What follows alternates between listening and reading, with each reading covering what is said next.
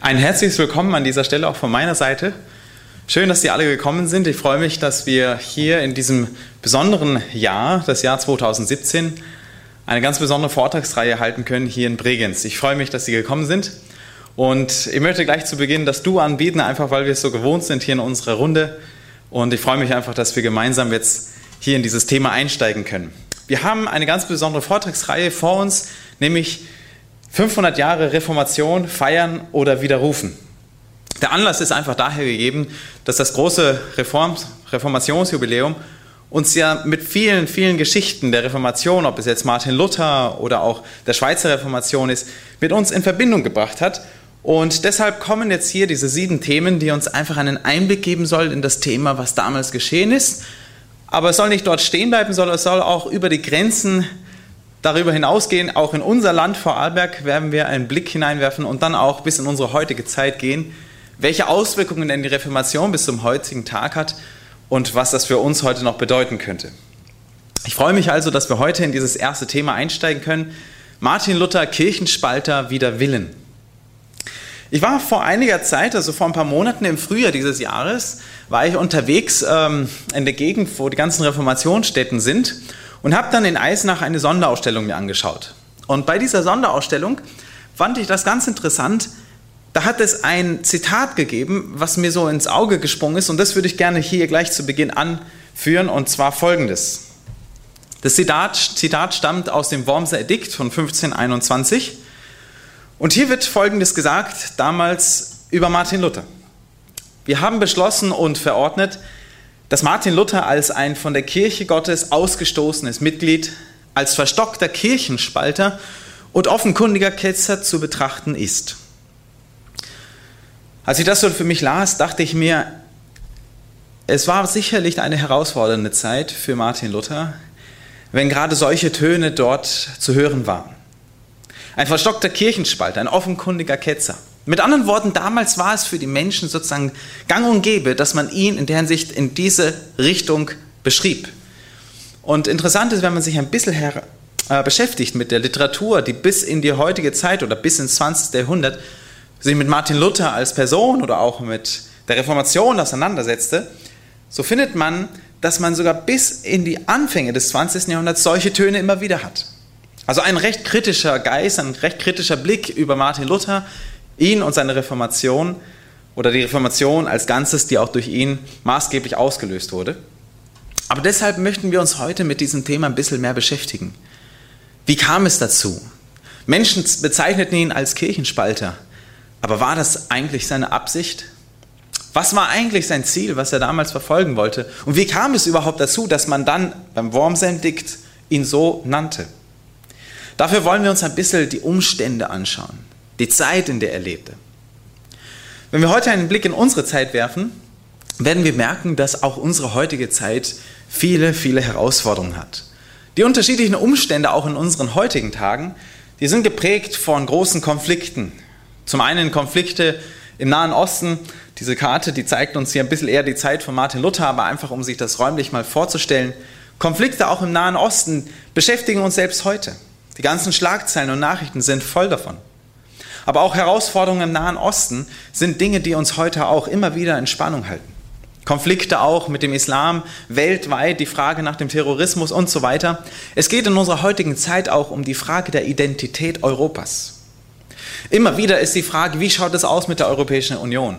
Die einen Länder, die gehen in die andere Richtung und so kommt eine Spannung auch in unseren heutigen Zeiten in Europa da zustande.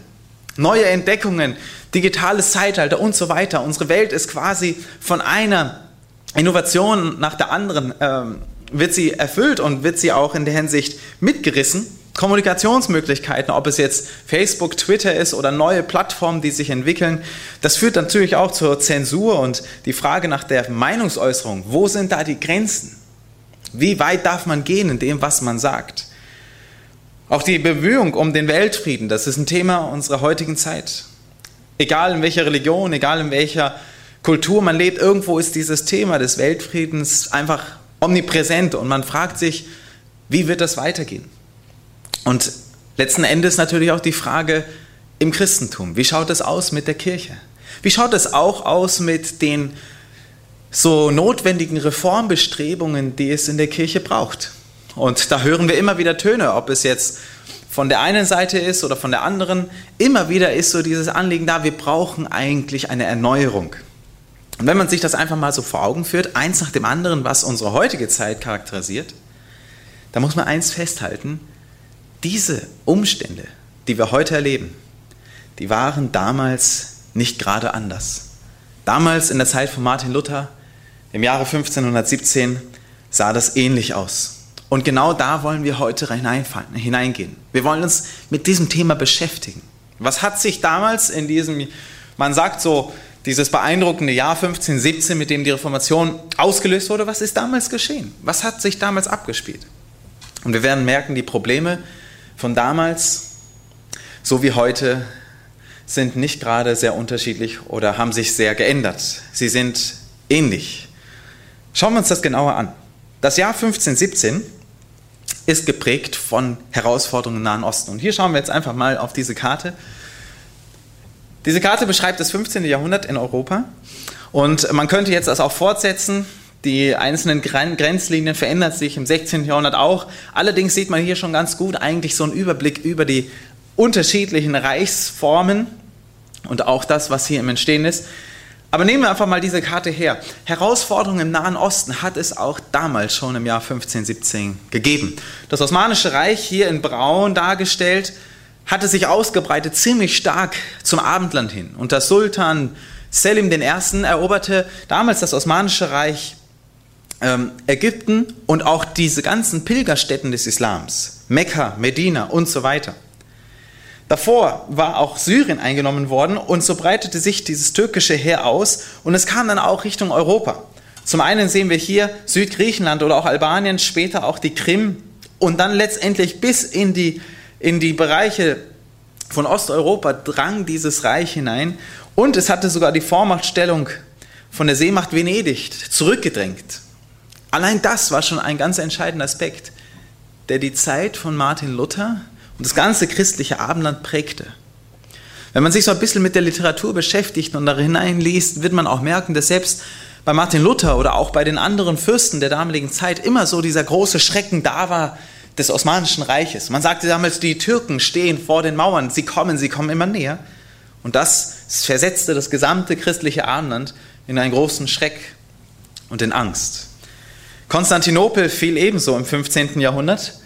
Und das war natürlich dann auch der Untergang äh, des christlichen äh, Bereiches des, der orthodoxen Kirche, sprich die, die Übernahme des osmanischen, der, der orthodoxen Kirche hier oder durch diese Vormachtstellung des Osmanischen Reiches führt auch dazu, dass das Abendland, ja, äh, das westliche Abendland hier, das römische Christentum sozusagen noch mehr bedrängt wurde, weil dazwischen war immer noch sozusagen diese Pufferzone, aber jetzt waren es Seite an Seite die hier miteinander äh, angrenzten.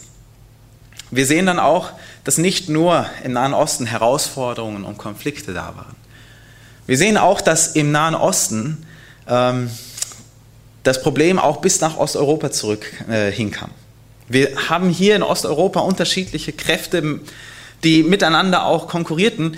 Zum einen merken wir hier, zum Beispiel der Deutsche Orden verbündete sich damals mit Moskau, weil auch hier diese großen Reiche, Großfürstentümer sich miteinander verbündet hatten.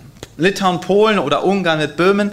Und so kam es hier dazu, dass auch große ähm, Fürstentümer ein Kräftemessen hatten. Und bei all denen, wo es um die Dominanz in Europa ging, muss man auch betrachten, das Heilige Römische Reich deutscher Nation. Und da kommen wir jetzt eigentlich genau zu dem Gebiet, zu dem auch irgendwo Martin Luther gehört, dort in seiner Gegend, wo er halt wohnte. Das Heilige Römische Reich deutscher Nation, hier ziemlich zentral in Europa, hatte ganz große Ausdehnung, also von Mecklenburg runter bis hin nach Mittelitalien, bis hin in die Niederlande. Das war alles dieses Heilige Römische Reich. Und der Kaiser Maximilian, Erste aus dem Hause der Habsburger, also hier schön zu Österreich, der regierte über dieses große Reich und fragte sich natürlich auch, wie kann er die Identität hier wahren? So viele Fürstentümer, so viele geistliche ähm, Fürstentümer auch. Und bei diesem Flickenteppich an äh, Herrschaftsgebieten irgendwo die Einheit zu bewahren. Das ist ja eine Frage, die man sich selbst heute noch stellt.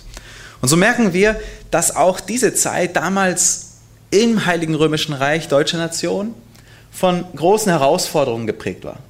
Darüber hinaus, wenn wir einen Blick nochmal zurückwerfen hier nach Spanien und Portugal, die Königreiche Kastilien und Aragon, die vereinen sich dann im 15. Jahrhundert und es kommt dazu, dass man hier zwei Großmächte hat, Spanien und Portugal, die sich die damalige, man könnte sagen, Welt unter, äh, unterwarfen durch die großen Entdeckungen und die großen Eroberungen. Da haben wir zum Beispiel das Beispiel von Christoph Kolumbus, der die Vorstellung hatte, Mensch, einen anderen Weg nach Indien zu finden, vielleicht einen Weg ja, über den Westen hinaus, das kennen wir bestimmt noch aus dem Geschichtsunterricht. Da war der, die, die Überlegung, erst mit den Königen von Portugal diesen Weg zu gehen, aber Portugal lehnte ab. Und die spanischen Könige waren natürlich ein bisschen hin und her gerissen. Am Ende gaben sie dem nach und sagten, okay, dann mach das.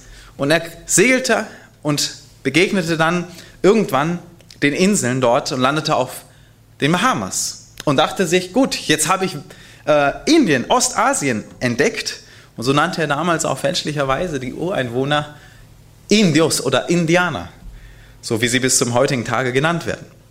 Oder sonst auch ein anderer Weg, dadurch, dass das Osmanische Reich hier diese besondere Straße des Handels hin gegen Osten und gegen Asien ähm, beherrschte, kam es dazu, dass auch die Portugiesen einen anderen Weg suchten, und zwar über Südafrika.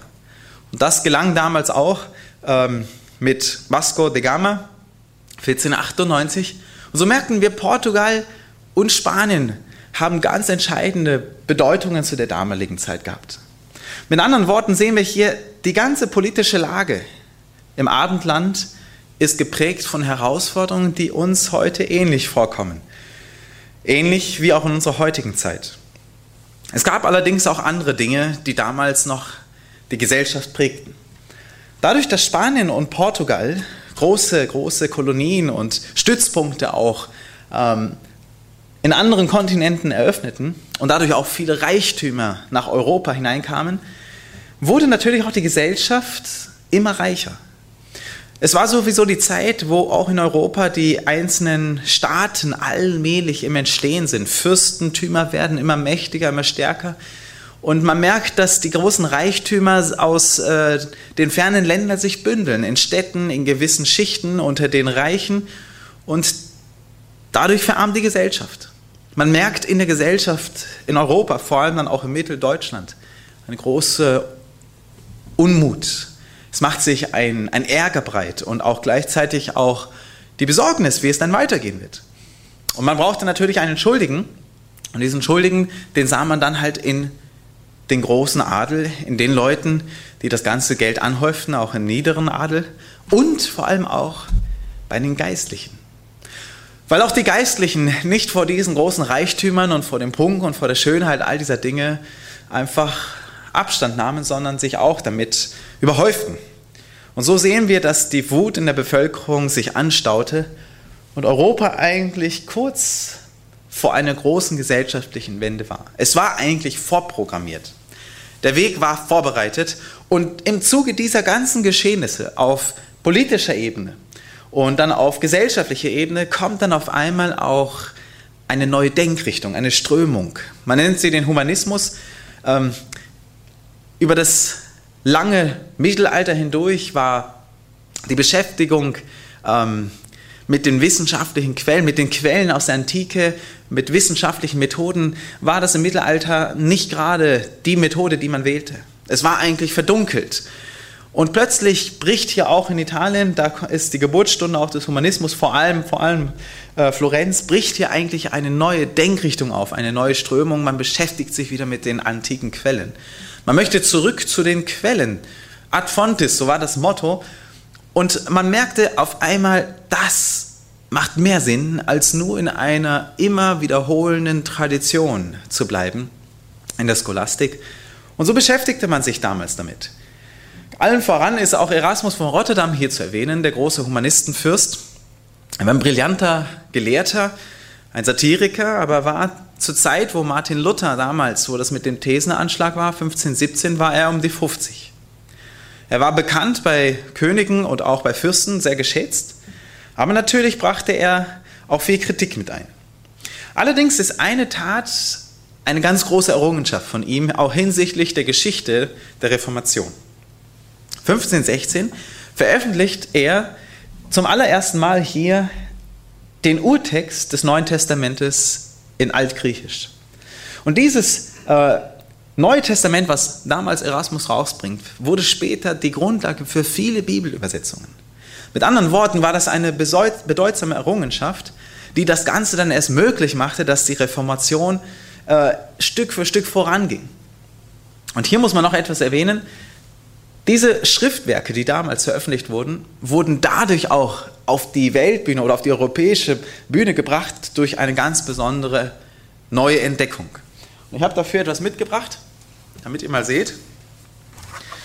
Wenn ihr das mal seht, könnt ihr das erkennen? Was ist das? Ja, genau. Das ist eine Seite aus einer Bibel, eine sehr schön verzierte. Und das ist eine Seite aus der sogenannten, aus der B42. Genau auch bekannt unter der sogenannten Gutenberg Bibel. Das ist also eine Kopie, ein Abdruck. Und das war diese große Errungenschaft, nämlich der Buchdruck, der mit Johannes von Gutenberg damals im 15. Jahrhundert eigentlich äh, maßgeblich beteiligt war, dass viele Schriften dann überhaupt in den Umlauf kamen. Und die B42, von denen gibt es heute nicht mehr so viele Exemplare, die erhalten sind, es sind ungefähr noch 20, die komplett erhalten sind von der Gutenberg-Bibel.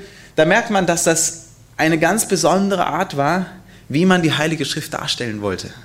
Und durch die beweglichen Letter, die damals erfunden wurden bei Gutenberg, konnte man die Bibel und viele Schriften natürlich auch viel stärker vervielfältigen.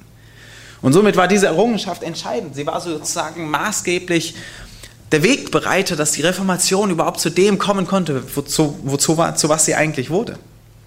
Also war der Buchdruck hier ganz entscheidend. Mit dem natürlich auch die Zensur.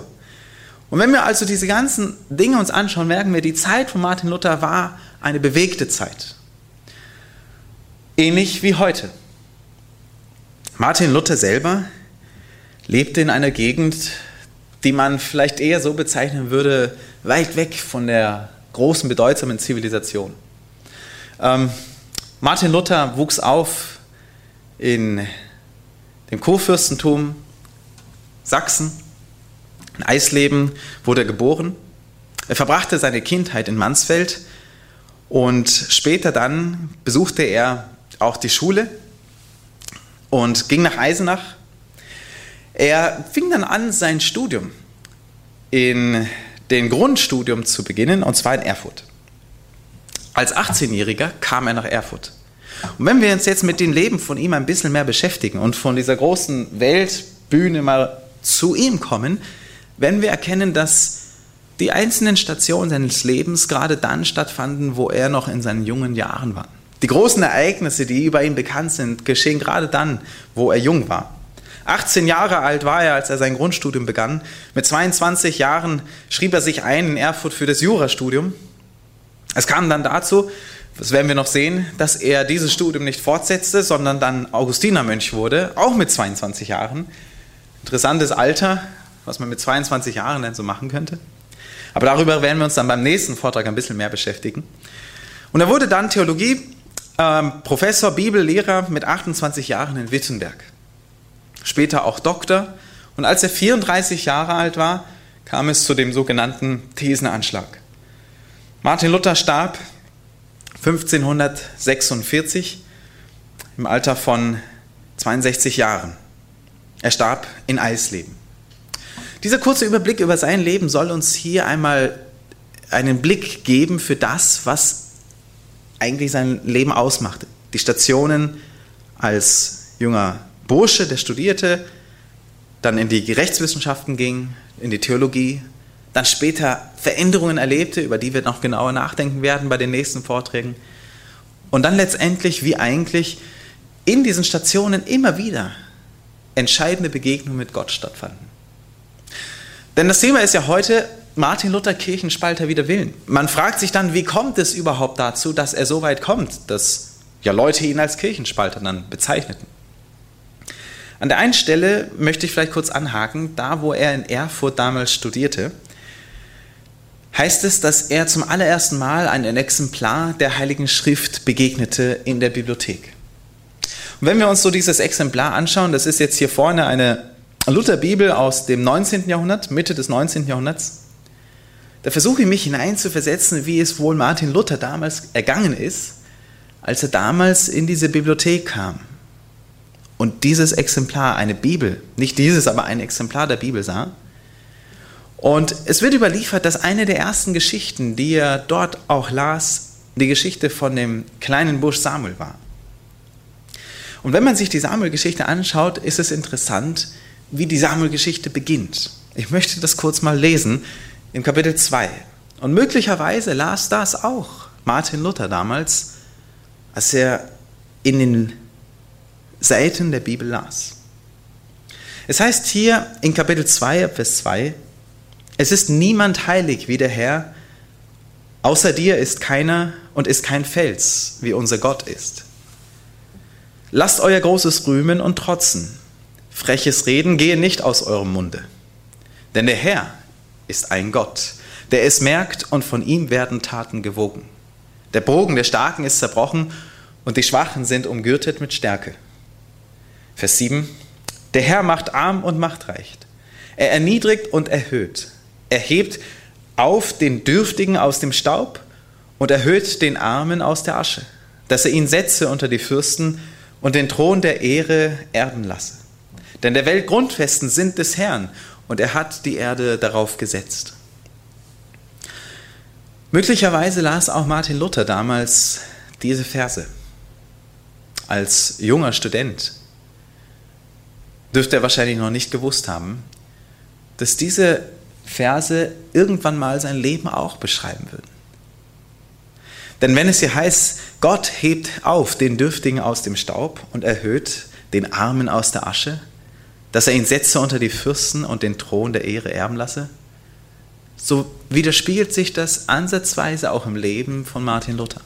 Aus einfachen Verhältnissen ruft Gott ihn heraus und setzt ihn wörtwörtlich an entscheidenden Stellen seines Lebens sogar unter die Fürsten seiner damaligen Zeit und lässt ihn zu einer Ehre kommen, die man sogar noch heute erwähnt. Das heißt, die Bibel wird eine interessante Komponente spielen, auch in seinem Leben. Wie Gott ihn geführt hat, das werden wir dann beim nächsten Vortrag uns genauer anschauen. Abgesehen davon stellte sich Martin Luther tiefe Fragen. Tiefe Fragen über die Frage Sinn im Leben. Wie erlangt ein Mensch Sinn im Leben? Und wir haben vorhin gesehen, wie die Umstände waren, die gesellschaftlichen Veränderungen. Aber diese Frage lag ihm auch irgendwo auf dem Herzen hinsichtlich der Geschehnisse, die damals in der Kirche sich abspielten. Denn in der Kirche damals hat es eine große Not gegeben. Eine Reform war schon längst nötig. Es hatte damals ein Konzil gegeben, das wurde auch von Julius II. einberufen und endete dann im März 1517. Wenn wir uns das genau vor Augen vorstellen, März 1517, das ist ein knappes halbes Jahr, bevor der Thesenanschlag ist. Mit anderen Worten, genau da endet eigentlich dieses fünfte Laterankonzil, was sich auch damit beschäftigen sollte, wie die Kirche reformiert werden kann. Aber wir haben gesehen, aufgrund der gesellschaftlichen Ereignisse hat es auch in der Kirche kein Anliegen gegeben, eine große Reform herbeizuführen und es kam auch keine mit diesem Konzil. Kein Impuls für eine Kirchenreform im Sinne, dass dann irgendwo die Sehnsucht und das geistliche Bedürfnis der Menschen gestillt wurde. Also hat es auch dieses Problem gegeben und zwar sehr massiv. Dann kommen wir in die Zeit vom Jahr 1517 selber. Es ist um die Osterzeit. Und jetzt geht es hier um das Gebiet rund um Wittenberg. In Kursachsen ist die Stadt Leipzig und ein bisschen weiter nördlich die Stadt Wittenberg. Und aus Leipzig kommt ein Dominikaner, nämlich Johannes Tetzel. Johannes Tetzel, der eigentlich so, man könnte sagen, so ein erster entscheidender Funke ist für die Geschichte des Thesenanschlages, ist ein Mensch, der zu der damaligen Zeit schon sehr bekannt war und auch viel Einfluss hatte. Er war Großinquisitor in Polen hatte dann auch hier in Brandenburg und Magdeburg seine Kirchenprovinz bzw. seine Aufgabe in der Kirchenprovinz. Er war Theologe und hatte dieses Ablassgeschäft schon seit 1504 in seiner Hand gehabt. Er war sozusagen ein Könner und ein Kenner des Ganzen. Er war groß, kräftig und duldete keinen Widerspruch und er beherrschte absolut gut die Ablasspropaganda. Nun kam es dazu, dass er gerade in dieser Zeit vom Jahr 1517 in die Gegend von Wittenberg kommt, Jüteburg, und die ganze Gegend rundherum ist nun also das Gebiet, wo er diesen Ablass an die Menschen bringen möchte. Es ist sozusagen die Möglichkeit für die Gläubigen, dass sie mit dem Erwerb eines solchen Ablassbriefes die Absolution sich zusprechen können, beziehungsweise, wie wir gleich sehen werden, die Genugtuung der zeitlichen Sündenstrafen kürzen können. Die Gläubigen aus Wittenberg erwerben diesen Ablass bei Johannes Tetzel in der, um, in der, in der Gegend, in der Umgebung und kommen jetzt also nach Wittenberg zurück und wollen von Martin Luther und von den anderen dort die Absolution. Allerdings merkt Martin Luther plötzlich, dass hier etwas nicht stimmt. Absolution ohne Reue gezeigt zu haben? Das heißt Heilssicherheit ohne Reue. Und das klang damals alarmierend. Und dieser ganze Weg wird uns dazu führen, dass wir erkennen, hier war etwas Tieferes, was Martin Luther bewegte. Es war nicht letztendlich der Ablass selber, sondern eigentlich der Missbrauch des Ablasses, der ein so großes Problem mit sich brachte. Was war der Ablass? Der Ablass war eine Möglichkeit, eine gewisse Schonung, eine Nachsicht zu erlangen, äh, um im Fegefeuer, sprich in diesem Zwischenzustand zwischen Himmel und Hölle, wenn man nicht also so gut war wie vielleicht manche Heiligen und nicht genug von diesen heiligen Werken und Taten hatte, dann kam man sozusagen in einen Zwischenzustand, in dem man noch mehr geläutert wurde und in dem man seine zeitlichen Sündenstrafen ausbüßen musste. Und wenn diese Zeit dann im Fegefeuer, naja, erfüllt war, so war es möglich, dann den Weg auch in den Himmel zu finden. Und dieser Ablass sollte nun helfen, dass diese zeitlichen Sündenstrafen gekürzt würden. Mit anderen Worten, man, man quälte die Menschen auch mit dieser Vorstellung des Fegefeuers. Diese Vorstellung, die führte dazu, dass äh, Leute wirklich alles gaben, was sie hatten. Äh, und es kam dazu, dass man zur Kirche gehen musste, die allein diesen Kirchenschatz vermitteln konnte. Dieser Kirchenschatz, man kann sich das etwa so vorstellen, wurde ideell im Himmel bewahrt und der Papst selber in Rom war der, der über diesen Kirchenschatz verfügte. Der Kirchenschatz hatte sich angehäuft nach der Vorstellung der Kirche, dass die Heiligen aufgrund ihres Überschusses an guten Taten sozusagen ein, jetzt salopp gesagt, ein Konto für diese guten Taten dieses Kirchenschatzes dort eröffnet hatten oder ermöglicht hatten und der Papst je nach seinem Belieben ihn ausschütten konnte. Und das wurde nun möglich durch diesen Ablass. Man konnte auch den Ablass für die Verstorbenen erwerben.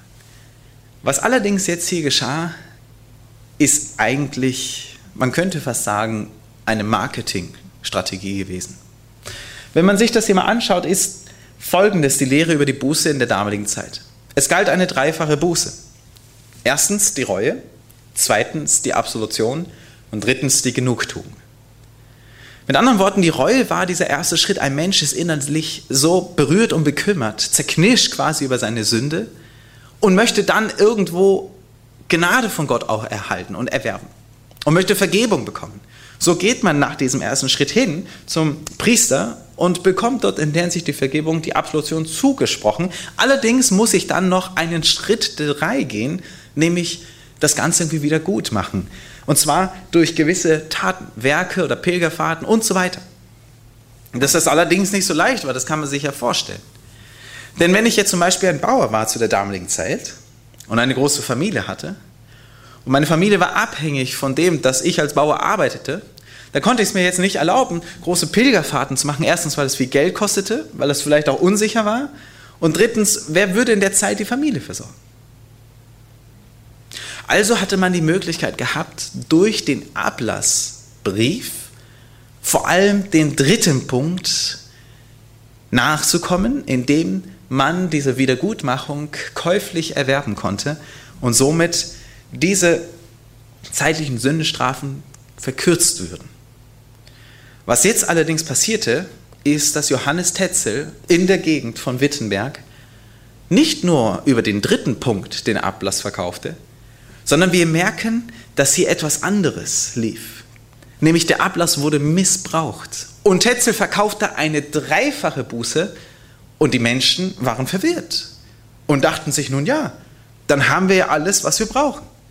Und genau da kommt eigentlich der springende Punkt. Wir werden in den nächsten Vorträgen sehen, wie Martin Luther zu dem Zeitpunkt vom Jahr 1517 einen inneren Werdegang durchgegangen ist, wie Gott ihm aus der Bibel, aus dem Römerbrief klar machte, dass an der Reue ein Mensch nicht vorbeikommt. Und dass dieser Ablassmissbrauch die Menschen, den Menschen vorgaukelte, dass ihnen Gnade zuteil wird, obwohl sie noch nicht einmal dieses Empfinden der Reue hatten. Und so sehen wir hier ganz schnell, dass hier etwas in Gange war, das der Ablass Buße und Reue überflüssig machte. Und diesen Missbrauch wollte Martin Luther stoppen. Denn es klang immer so, wenn die Münze in dem Kasten klingt, die Seele aus dem Fegefeuer in den Himmel springt. Und das war ein großes Problem. Er wollte das in der Hinsicht in seiner Kirchenhierarchie gleich an die nächste Stelle melden und wollte sie in Kenntnis setzen. Und so verfasste er die 95 Thesen. Er brachte sie an oder sie wurden angebracht in der Stadt Wittenberg und das löste eine große Diskussion aus. Er wollte mit vielen großen Gelehrten darüber sprechen. Diese Disputation, dieses Streitgespräch, wie man das damals nannte, kam allerdings nie zustande. Was allerdings gleichzeitig geschah, ist, dass seine Thesen innerhalb kürzester Zeit wie ein Lauffeuer von vielen anderen verteilt wurden und das in der Hinsicht seine Kreise machte. Er wusste nicht, dass er jetzt hiermit eigentlich das Jahrtausendereignis ausgelöst hatte. Mit anderen Worten, eigentlich ging es ihm hier darum, dass er den Missbrauch an seine Vorgesetzten meldet, damit die sich darum kümmern, dass das Ganze sich wieder in gute Bahnen lenken lässt. Wenn wir dann die erste These lesen aus den 95 Thesen, merken wir eins. Seine Gesinnung war folgende. Da unser Herr und Meister Jesus Christus spricht, tut Buße und so weiter, hat er, wohl, hat er gewollt, dass das ganze Leben der Gläubigen Buße sein soll. Mit anderen Worten, es geht um eine innere Hingabe zu Gott, eine Umkehr zu Gott. Und die kann ich nicht käuflich erwerben, das kann man nicht zu einem Geschäft machen. In der Heiligen Schrift, im Matthäusevangelium, heißt es, seit der Zeit fing Jesus an zu predigen und zu sagen, tut Buße, denn das Himmelreich ist nahe herbeigekommen. Und genau das ist eigentlich das, wo Martin Luther in der Bibel erkannte, im Mittelalter gab es eine falsche Vorstellung der Buße. Und die Bibel nennt uns eine andere. Denn wenn ich nur umkehre, umkehre zu Gott aufgrund dessen, dass ich Angst habe vor einer Strafe, wie zum Beispiel im Fegefeuer, dann war das ja in der Hinsicht kalkuliert. Aber die Bibel sagt uns, kehr um. Dein ganzes Leben. Gib dein ganzes Leben, dein Herz hin zu ihm. Und kalkuliere nicht, ob es mir dann in dem Punkt besser geht, sodass ich dann später machen kann, was ich will. Genau das war die Problematik. Und so merken wir hier eins, Martin Luther ging es vor allem darum, dass das Ganze wieder ins rechte Licht gerückt wird. Die Erkenntnis aus der Heiligen Schrift. Und man muss dazu sagen, wenn man die 95 Thesen liest, Martin Luther war zu der Zeit noch ganz Sohn der, der Kirche. In vielen Punkten gab er auch dem Papst vollkommen recht und, und sagte, ja, das ist eigentlich dieser Missbrauch, den er hier ankreidete. Und gleichzeitig merkt man schon auch, dass sich irgendwas hier tut, dass er eine gewisse Kritik äußert, aber er konnte natürlich nicht wissen, was sich im Hintergrund abspielte. Das, was jetzt hier geschah, war vor seinen Augen verborgen. Und ich möchte das kurz erläutern. Das Szenario, was sich hinter den Kulissen in der damaligen Kirche abspielte, lässt sich mit diesen paar Bildern illustrieren. Ganz links sehen wir Albrecht von Brandenburg. Und er war der Erzbischof von Brandenburg. Und gleichzeitig war er dann auch der Kurfürst von Kurmainz. In Kurmainz herrschte zu der damaligen Zeit ein ganz großes Problem, nämlich Geldnot. Und so manche Geldnot, die gibt es überall, auch in geistlichen, aber auch in politischen, weltlichen Bereichen.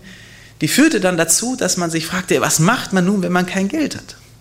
Und die Frage kann man sich heute auch stellen.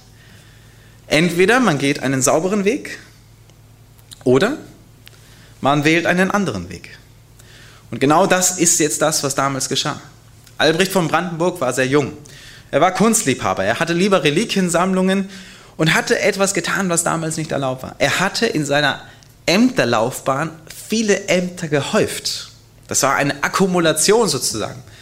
Das hat man damals gemacht, die äh, Häufung von Pfründen, von Ämtern, geistlichen Ämtern, die ausgezahlt wurden, die waren in der Hinsicht nicht ganz erlaubt. Und das tat er allerdings. Er hatte viele Ämter auf sich gehäuft und hatte bei dem einen sogar das Mindestalter missachtet. Und dafür musste er saftige Gebühren an Rom zahlen.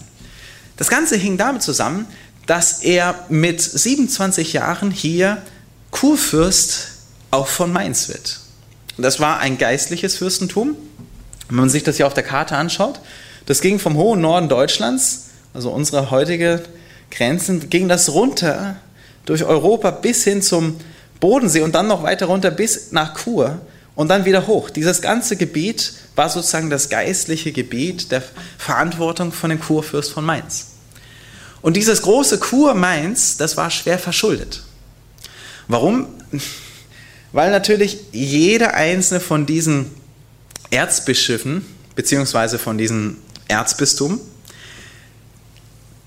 von Rom bestätigt werden musste. Und das mit Geld.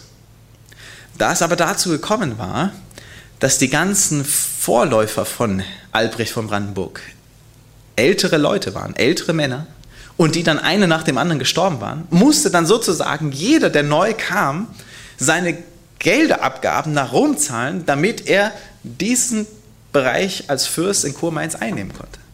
Und dann merkte man schon, die Kassen von Kurmainz waren leer. Also sagt man sich, wir brauchen jetzt mal einen Jungen, damit quasi diese Geldproblematik hier behoben wird. Kurmainz hatte in dem Fall Kontakt dann aufgenommen mit den Bankieren aus Augsburg. Das große Bankerhaus Fugger, die ganz einflussreich waren, die bekannt waren und Könige und Kaiser und den Papst mitfinanzierten, die leiteten den großen Deal ein, denn sie hatten beste Beziehungen mit nach Rom. Und die Bankiere dort, die Fugger, ermöglichten einen ganz neuen Deal, nämlich den, dass man hier einen Ablass, einen ganz besonderen Ablass vermittelt, nämlich der alle anderen Ablässe ablösen sollte. Und es ging dabei um den Ablass des neuen Baus vom Petersdom. In Rom saß zu der Zeit Papst Leo X. Und Papst Leo X. Ähm, regiert seit 1513 und er war eigentlich mehr ein Renaissancefürst, als dass er ein geistliches Oberhaupt war. Und Papst Leo X. war so ein Genussmensch, ähm, dass er mit den ganzen geistlichen Bedürfnissen der Menschen eigentlich weniger vertraut war. Und dann in Rom ein großes Projekt nämlich hatte, nämlich die Baustelle, die ihm Julius II. übergeben hatte, den Bau des Petersdoms. Und das führte dazu, dass er natürlich Geld brauchte. Und die Fugger, die ermöglichten jetzt diese eine Achse, nämlich zwischen Mainz, Augsburg und Rom, mit einem General, mit diesem Ablass für den Bau des Petersdoms. So bekam Albrecht von Brandenburg sein Geld, weil in seinen Gebieten und seinem Einflussgebiet dieser Ablass verkauft wurde. Ein Teil ging nach Rom für den Bau des Petersdoms und der andere Teil, naja, sollte zurück in die Kassen der Fugger gehen. Das also hing mit dem Ablasshandel zusammen. Und wenn wir jetzt diese beiden Komponenten verbinden, einmal die Person Johannes Tetzel der in der Gegend von Wittenberg den Ablass verkaufte und die dreifache Buße sogar verkaufte, und jetzt die großen Blick hinter den Kulissen betrachten, was eigentlich im Hintergrund hier geschah, merken wir, dass Martin Luther in dem aufrichtigen Anliegen, den Missbrauch zu stoppen, eigentlich direkt ins Schwarze traf. Er konnte das natürlich nicht wissen, dass dahinter eine Machtpolitik lief zwischen Rom zwischen Mainz und so weiter. Das wusste er nicht. Der Tiefstand der Kirche war so groß wie sonst nie davor. Moralischer und geistlicher Tiefstand in der gesamten Epoche bis, hin dahin, bis zu diesem Moment machte sich breit. Und jetzt dieser Ablass. Die Bedürfnisse der Menschen wurden nicht gestillt. Und die 95 Thesen, die dann sozusagen veröffentlicht wurden, die schickte gleich Martin Luther einmal hin zu seinem Vorgesetzten, nämlich nach, zum Albrecht von Brandenburg. Und ihr könnt euch ja vorstellen, was dann geschah, als er das las. Albrecht von Brandenburg erhielt sofort eine Nachricht von Luther über die 95 Thesen. Er schickte nämlich am selben 31. Oktober eine Abschrift zu ihm, zu Albrecht, und dieser denunzierte Martin Luther direkt nach Rom. Und er wollte in der Hinsicht, dass das nicht rauskommt. Und so merken wir gleich, Martin Luther in seinem besten Bemühen und Bestreben trifft hier einen wunden Punkt. Leo X. erhält sozusagen die Nachricht aus Mitteldeutschland, was dort eigentlich geschah. Und er sagt, ach, dieses ganze Mönchsgezänk, still damit. Es wird eine Anklage erhoben und im Jahr 1518, also knapp ein halbes Jahr später, im Mai 1518, wird der Ketzerprozess für Martin Luther eröffnet. Und da muss man sich ehrlich fragen, so wie auch damals Luther, warum das? Wie kommt das bitte? Hatte, er hatte doch nur vor, sozusagen den richtigen Weg einzugehen, seinen Vorgesetzten Bescheid zu geben, damit sie sich einsetzen, weil die das vielleicht gar nicht wissen, was hier abgeht. Aber sie wussten ganz genau, was dort lief. Und somit wird er hineingedrängt in eine Situation, in die er sich gar nicht hineinmanövrieren wollte. Es war nicht seine Absicht. Dass auf einmal hier ein Ketzerprozess eröffnet wurde, das war ja eine Entscheidung von Rom selbst. Man wollte ihn 1518 jetzt nach Rom bestellen. Und wenn man ein Problem hat zu der damaligen Zeit, Mittelalter mit Rom und man dann bestellt wird, dann kann man sich ja vorstellen, ob das so gut ist oder gesund ist, dorthin zu gehen. Und man sagte zu Luther, geh dort nicht hin. Man warnte ihn davor. Also bestand er auf ein Gespräch auf deutschem Boden. Dieses Gespräch fand statt. Im selben Jahr 1518 kam es zu einer Unterredung mit dem Kardinal Cajetan, der ihn zum Widerrufen aufforderte. Und anstelle zu widerrufen, fing Martin Luther an, mit ihm über das Thema zu diskutieren, wie das eigentlich ausschaut mit diesem Schatz der Kirche. Sind denn die Verdienste Jesu ein Schatz der Kirche, der durch den Ablass gewährt werden kann und ausgeteilt werden kann? Das ganz Interessante war, dass diese Unterredung mit Cajetan in Augsburg stattfand, nämlich im Haus der Fugger. Und da, wo die Achse eigentlich, diese Verbindung zwischen Albrecht, Rom, Mainz, Augsburg und Rom stattfand, wird jetzt Martin Luther hinein, hineingeladen, um in der sich hier zu widerrufen, damit das Ja nicht aufliegt. Aber sie kommen in ein Gespräch, Kardinal Cajetan und Martin Luther, diskutieren und letztendlich sagt Kardinal Cajetan, geh, widerrufe oder komme mir nicht wieder vor die Augen, es sei denn, dass du widerrufen willst. Mit anderen Worten passiert hier etwas dass Martin Luther die Augen öffnet. Er merkt, irgendwas stimmt nicht mit seiner Kirche. Und seine Identifikation mit der Kirche fängt an Risse zu bekommen. Es bröckelt. Das Vertrauen im Papst ist erschüttert. Denn anstelle, ihn in der Hinsicht in seinem Anliegen zu unterstützen, denn er war katholischer Theologieprofessor und im Sinne dessen tat er das, was seiner Meinung nach richtig war, und er hoffte sich die Unterstützung, kam eigentlich genau das Gegenteil, weil er ja nicht ahnen konnte, was damals eigentlich hinter den Kulissen ablief. Und somit merken wir, wie Martin Luther plötzlich in so ein Spannungsverhältnis kommt. Die Treue zur Kirche oder die Treue zum Wort Gottes. Und innerlich ist er in seinem Gewissen gefangen, dass er nicht einfach so widerrufen kann. Und das bewegt dann seine weiteren Stationen so weit, dass er merkt, irgendwas stimmt da nicht. Wenn ich heute eine Parallele zu dem mache, dann wird man sehen, es hat immer, es hat immer Menschen in der Geschichte gegeben, die völlig sich Gott verpflichtet haben. Nicht alle ihre Werke würde man gutheißen, aber sie haben sich eingesetzt in ihrer Gruppe, damit ihre Gruppe oder ihre Institution zum rechten Licht wieder gerückt wird. Und ich glaube, jeder von uns würde das doch auch irgendwo tun. Wenn wir vielleicht zu irgendeiner Institution dazugehören oder vielleicht zu irgendeiner Firma wofür auch ein Name steht, ein Logo, ein Slogan. Und man merkt plötzlich, dass die Werte in, in unserem Betrieb, in unserer Firma oder in unserer Institution, ob sie jetzt religiös oder, oder wirtschaftlich ist, und dann auf einmal die Werte verloren gehen oder das Ziel, worum es eigentlich geht, dann würde man doch sich auch um der Aufrichtigkeit willen und um der Wahrhaftigkeit willen und zum Besten meiner Institution sich einsetzen, damit es hier mit rechten Dingen abläuft, oder? Irgendwo steckt es doch in jedem Menschen drinne. Und so merken wir schon hier, Martin Luther wollte nicht die Kirche spalten. Er wollte vielmehr die Missstände in seiner eigenen geliebten Kirche berichtigen und wieder den rechten Wert der Wahrhaftigkeit in den Mittelpunkt rücken. Er war gegen die Missstände der Kirche, aber er war nicht gegen die Kirche. Und somit führte es dazu, dass er lieber der Wahrhaftigkeit nachging und der Erkenntnis, als dass er sich hier beugte, auch wenn es ihm vielleicht schwer fiel. Es gibt ein interessantes Zitat von einer christlichen Autorin, die im 19 übergehenden 20. Jahrhundert gelebt hatte. Sie schreibt Folgendes. Ich habe es ein bisschen angepasst. Sie sagte, was die Welt am nötigsten braucht, das sind Männer und Frauen, die sich nicht kaufen noch verkaufen lassen, die von innerster Wahrhaftigkeit und Aufrichtigkeit sind, die sich nicht fürchten, die Sünde bei ihrem Namen zu nennen, deren Gewissen so genau zur Pflicht steht wie die Magnetnadel zum Pol Männer und Frauen, die für das Recht eintreten und ob auch der Himmel einstürzte.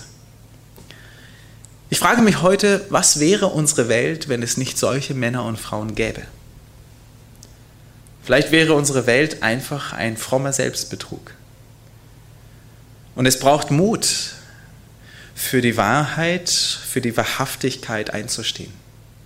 Es braucht Mut in einer Zeit, wo man doch lieber für die Wahrhaftigkeit und Aufrichtigkeit einsteht, als dass man vielleicht rückblickend irgendwann mal in seinem Leben erkennt, dass man im Irrtum war und dass das vielleicht sogar noch Konsequenzen, verheerende Konsequenzen für mich haben könnte, sogar Schaden, vielleicht auch ewiger Verlust. Und so merken wir hier eigentlich, was innerlich sich wohl auch bei Martin Luther abgespielt haben mag. Denn er war in seinem Gewissen überzeugt von dem, was Gott ihn in dem Wort der Bibel ans Herz gelegt hatte. Es geht also weiter. Nachdem er bei Kardinal Cajetan war und man sich die Frage nun stellte, warum sollte das ganze Kirchensystem, was so gut in Anführungsstrichen so gut läuft, warum sollte das jetzt das System unterbrochen werden? Warum in ein gutes System Sand hineinkippen und das Ganze geht kaputt? Wäre es nicht besser, wenn ein Mensch verschwindet, als dass ein ganzes System darunter leidet? Und somit war er wieder in Gefahr. Aber es ging Martin Luther um mehr. Es ging ihm um die Wahrhaftigkeit. Es ging ihm um die Wahrheit. Der Glaube basiert nicht auf den eigenen schwachen Bemühungen. Er gründet sich vielmehr auf die unveränderliche, schöpferische Kraft des Wortes Gottes. Hier war die Sicherheit, die Gewissheit, der Halt und die Freiheit. Hier war die Kraft des Evangeliums. Der suchende Mönch war ein freier Christ geworden. Und als er zurückging ähm, von Augsburg und dann auch im Jahr 1519 eine große Diskussion hatte in Leipzig hier mit dem Herrn Dr. Eck, wo es auch darum ging, dass er eine Stellung beziehen musste und wo er in seinem Gewissen nicht anders konnte und sogar selber die Aussagen traf, dass Konzilien irren können und dass sogar der Papst in Rom nicht unbedingt diesen Selbstanspruch des Primats habe, dass er diese Aussagen anzweifelte, das führte dazu, dass man den Ketzerprozess erst recht über ihn ausrief. Mit diesen Worten hatte sich Martin Luther quasi in eine Sackgasse manövriert. Nicht, weil er jetzt ein Problem hatte mit der Kirche, sondern weil er irgendwie mehr merkte, dass die Kirche und das System, was damals ablief, im Widerspruch war zu dem, was Gott in seinem Wort gesagt hatte. Es ging um Missbrauch. Es ging um Dinge, die im Hintergrund liefen. Es ging eigentlich um ein politisches System und nicht um geistliche Anliegen. Es ging um Macht. Und somit merken wir hier, dass im Jahr 1520 er versucht, mehr Menschen jetzt herauszufordern, darüber nachzudenken, die Augen zu öffnen. Und er veröffentlicht seine vier bedeutsamsten Schriften am Höhepunkt der reformatorischen Bestrebungen. Von den guten Werken an den christlichen Adel deutscher Nation, von der babylonischen Gefangenschaft der Kirche. Und Martin Luther schreibt und schreibt und schreibt. Und während er diese Schriften schreibt, kommt plötzlich eine Meldung aus Rom. Es ist das Jahr 1520, im Sommer sind wir. Und aus Rom kommt eine Androhung, eine Bannandrohungsbulle. Ein Dokument, was ihn auffordert, innerhalb von 60 Tagen seine Schriften zu widerrufen. Und wenn er das nicht tut, soll er exkommuniziert werden, ausgeschlossen aus der Kirche, ausgeschlossen aus dem Heil, für ewig verdammt. Und jetzt muss man sich wieder die Frage stellen, was war das Anliegen von Martin Luther? Wollte er die Kirche spalten? Wollte er einen neuen Weg einschlagen gegen die Kirche? Wir haben gerade gesehen, dass er eigentlich hineingedrängt wurde, dass die Identifikation mit der Kirche immer mehr bröckelte und er Dinge auf einmal erkannte, merkte, irgendwas stimmt nicht mit Rom und dann kommt auf einmal die Androhung und jetzt wirst du exkommuniziert, wenn du nicht aufhörst. Und er merkte bis zu diesem Zeitpunkt, dass er innerlich im Worte Gottes mehr Ruhe, Glaube und echte Freiheit eines Christenmenschen erlebt hatte, als das, was alles ihm in der Hinsicht die geistliche Oberhoheit und die Kurie ihm vorlegte. Und das gab ihm die innere Kraft. Und dann schrieb er auf diese Androhung seine vierte Schrift von der Freiheit eines Christenmenschen. Als die Frist vorbei war, versammelte er sich mit etlichen Leuten bei Wittenberg und er verbrannte die Androhungsbulle aus Rom. Die logische Folge war natürlich, dass das sich überall breit machte und diese Meldung kam auch bis nach Rom. Und natürlich kam dann auch der Ausschluss, die Exkommunikation. Auf der Bannbulle Decet Romanum Pontificem wurde die Exkommunikation über ihn verhängt. Leo X. hatte ihn aus der Kirche ausgeschlossen. Martin Luther kannte auch die Philosophie und Platon sagte, und das dürfte er damals auch gewusst haben, Niemand wird mehr gehasst als derjenige, der die Wahrheit sagt. Und heute sieht das ähnlich aus. Heute gibt es auch Menschen, die aufgrund dessen, dass sie sich vielleicht zu dem Wort Gottes so halten, wie es da geschrieben steht, dass sie vielleicht dafür mehr gehasst werden, weil sie nicht menschlichen Traditionen und Philosophien folgen. Nur die Frage ist, was steht an erster Stelle? Was hat obere Priorität? Und Martin Luther merkte, die oberste Priorität ist ein so stets geschrieben. Sola Scriptura.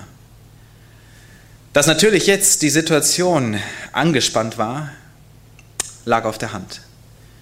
In Wittenberg, einer katholischen Universität, lehrte nun ein katholischer Professor, der aber jetzt ausgeschlossen war, exkommuniziert und somit nicht mehr katholisch war. Was sollte man nun tun? Kurfürst Friedrich der Weise wollte, dass Martin Luther noch einmal angehört werden könnte, könne. Und so kam es hier zum Reichstag zu Worms 1521, dass Martin Luther noch einmal die Gelegenheit bekam, vor den Ständen, Bürgermeistern, dem Adel des Deutschen Reiches und dem Kaiser und den Geistlichen vorzureden. Der Kaiser Karl V. aus Burgund und auch eher spanisch sprechend saß dann dort als 21-Jähriger und hörte sich das an, was dieser Mönch so sagte. Man musste ihm das dolmetschen, weil er das Deutsche nicht verstand, das Lateinische, ja. Aber das, was hier geschah, war eigentlich das Anliegen auch von Karl V. Er möchte diesen Unruhestifter einfach aus dem Weg räumen. Und viele warnten Martin Luther, dorthin zu gehen, aber er ging trotzdem hin.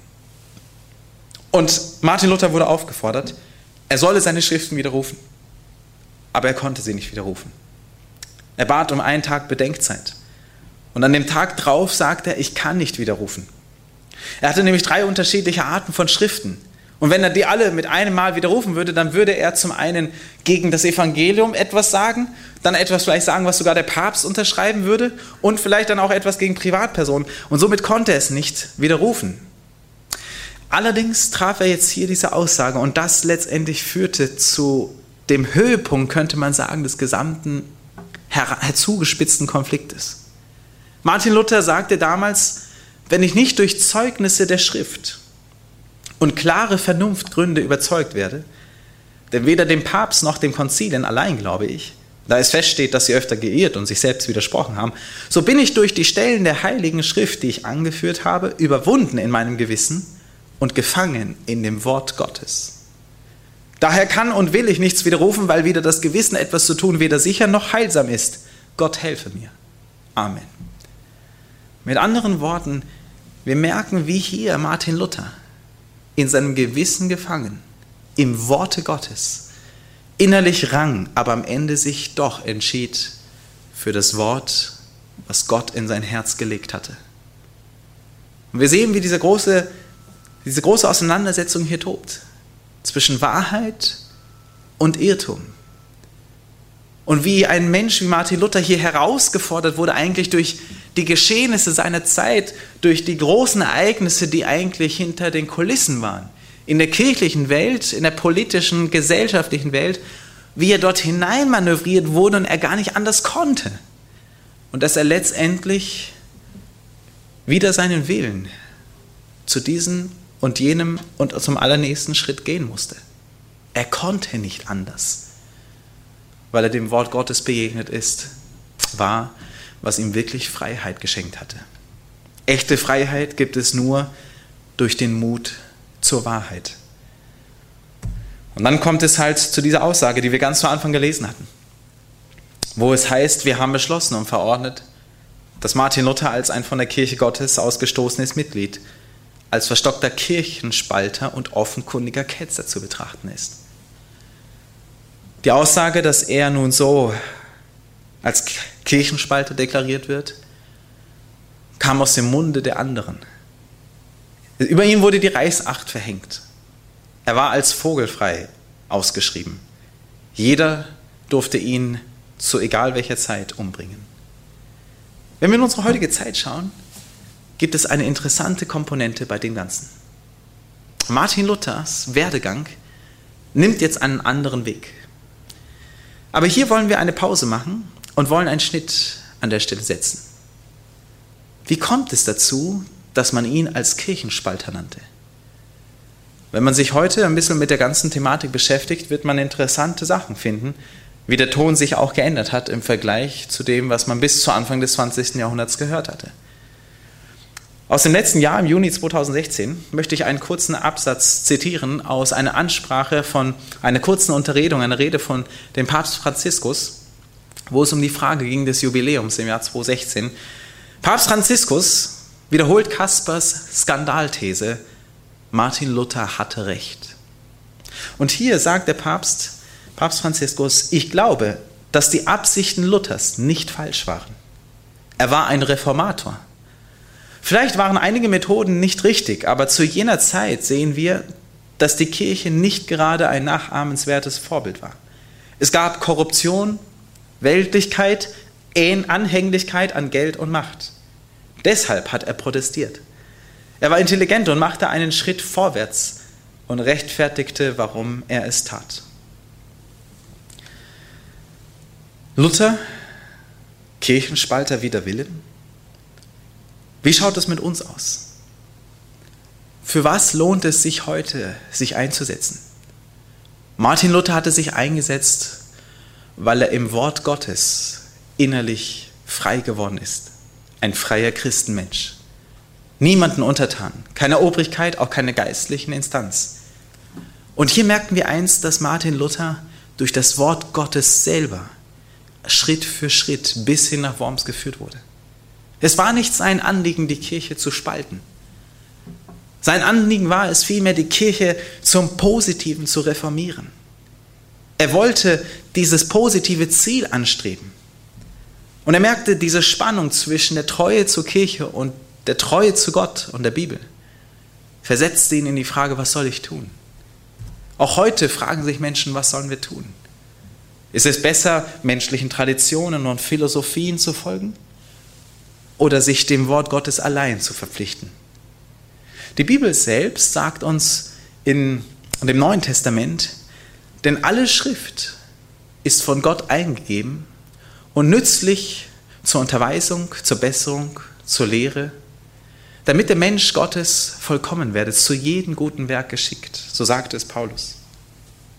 Paulus und auch Martin Luther räumten der Bibel einen ganz hohen Stellenwert ein. Und sie glaubten, es ist das inspirierte Wort Gottes. Und weil es das ist, haben sie gesagt, dieses Wort steht höher als Menschenwort. Und so wollten sie das Unrecht benennen und sie haben es getan. Es war nicht ihnen zu, nicht die Bequemlichkeit wollten sie hinnehmen, sondern sie wollten diesen Weg hingehen, um der Aufrichtigkeit und Wahrhaftigkeit willen. Es kam natürlich auch zu dieser Spaltung. Und die Reform glückte nicht im Sinne dessen, wie sich Martin Luther wahrscheinlich vorgestellt hatte. Aber letztendlich kann man, glaube ich, meiner Meinung nach Luther nicht die Schuld zusprechen, dass er die Spaltung herbeiführte. Er wurde hineinmanövriert, er wollte eine Reform zum Guten. Letztendlich war es ein Kampf um Wahrheit und Aufrichtigkeit. Und ich glaube, diesem Beispiel können wir folgen. Martin Luther ist ein Beispiel und ein Aufruf an uns, wie wir uns entscheiden werden. Wie wird deine Entscheidung sein? Wie wird meine Entscheidung sein? Wird es eine Entscheidung sein für Wahrhaftigkeit und Aufrichtigkeit? Das wünsche ich mir nicht nur heute, sondern prinzipiell als Werte in meinem Leben.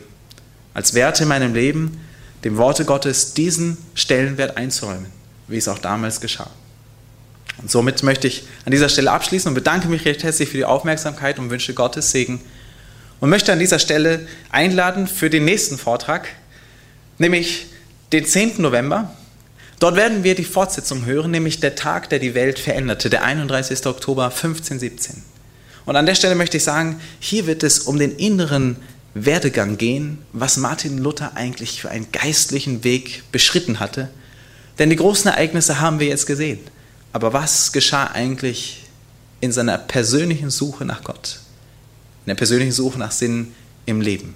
Eine herzliche Einladung schon an dieser Stelle auch für diesen kommenden Vortrag am 10. November 2017. Ich möchte an dieser Stelle auch gerne noch ein Abschlussgebet sprechen, damit Gott uns auch alle gut nach Hause begleitet und wir gesegnet unseren Weg gehen. Lieber Vater im Himmel, wir möchten dir an dieser Stelle danken, dass du immer Menschen gehabt hast im Laufe der Geschichte, die auf deine Stimme gehört haben um, auf, um, um der Aufrichtigkeit und Wahrhaftigkeit willen sich deinem Wort hingegeben haben, weil sie gemerkt haben, dass dein Wort die Grundlage ist für unseren Glauben. Du hast uns alles darin gegeben, was notwendig ist. Und Herr, wir möchten genauso auf dieses Wort hören und möchten dich bitten, dass du uns innerlich davon berührst, damit berührst und innerlich auch frei machst. Frei in Jesus Christus. Dass wir unseren Blick und unseren Fokus auf dich, Herr Jesus, legen, so wie es damals auch Martin Luther tat. Und so möchten wir dir dafür danken und bitten dich, begleite du uns gut nach Hause an diesem heutigen Abend. Amen.